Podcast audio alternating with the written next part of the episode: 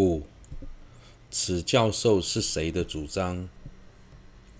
月称大月、大德月、莲花戒论师皆说，修诸有情为己亲友，即是发心发心之因。七因果教授最初是从弥勒菩萨传给无着论师，透由之后透由月称大德月及莲花戒等。多位论师相继传授至今。子二，增上意乐及发心为果之理分二。一、疑问：若生此念，渐次修行，生大悲时，便能发起为利有情，愿能成办成佛之心，仅此即可，何故？于此加上加入增上意乐，生起大悲之后，透由增上意乐，便能发起菩提心。所以增上意乐即发心为大悲的果。对此，有人提出质疑：依次修学知母、念恩、报恩、乐一词之后。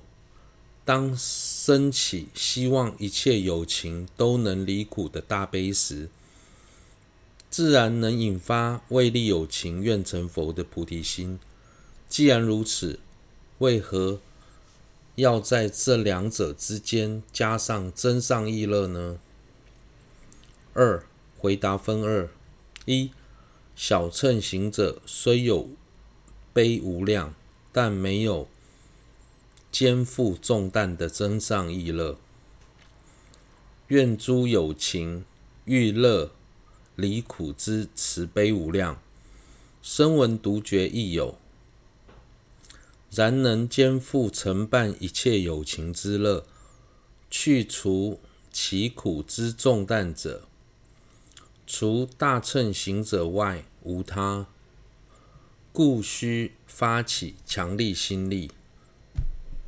增上意乐，此者应从《宝性论释》所引《海会请问经》中了之。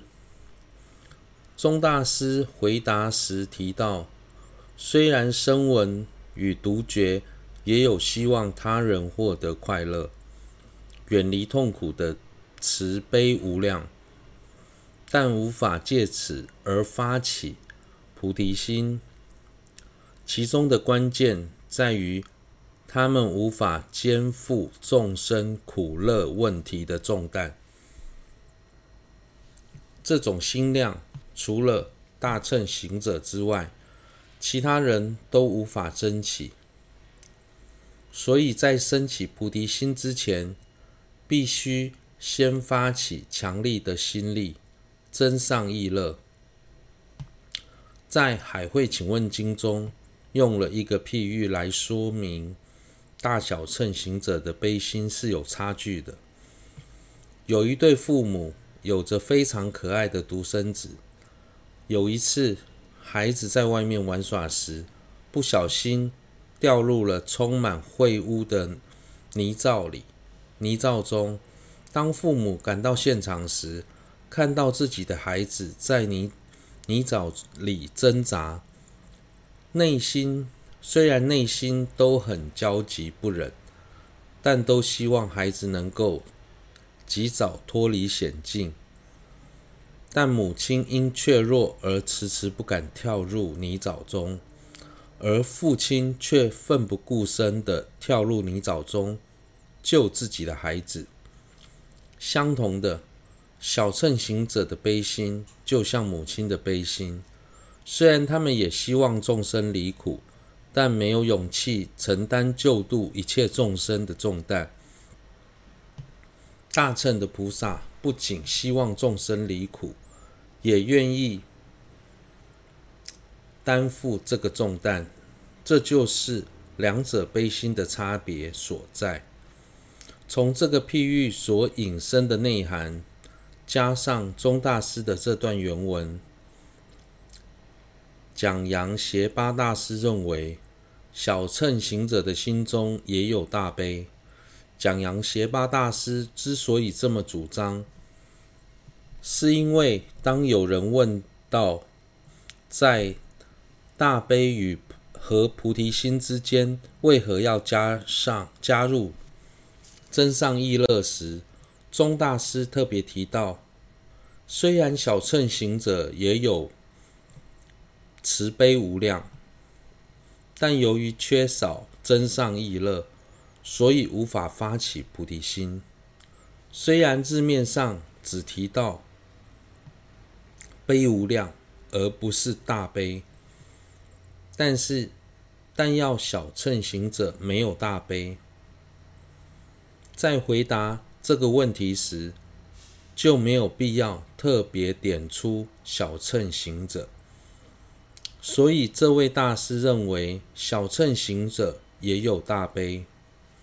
然而，福称大师抱着持着不同的看法。小乘行者心中没有大悲，他的根据是什么呢？之前在介绍大悲于初、中、后三个重要时期、重要性时。在后重要中曾说到，诸佛在成佛后，不会像小乘行者一样安住于涅槃的大热中，而会不断的利益有情，也是大悲所带来的影响力。从中就可以清楚得知，小乘行者心中并没有大悲。因此，各宗各派在探探讨这类的议题时，都有各自的依据和不同的解读方式。顺道一提，福称大师在辨别大悲与悲无量的差异时，特别曾特别提到，大悲是缘着一切有情，而悲无量是缘着无量的有情。因因此，从缘所缘来分析。大悲所缘更宽广，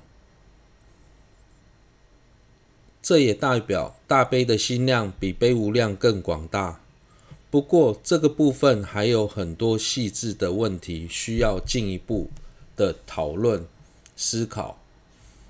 但不论如何，如果我们能从中更深入的了解大悲的内涵，升起大悲的方式。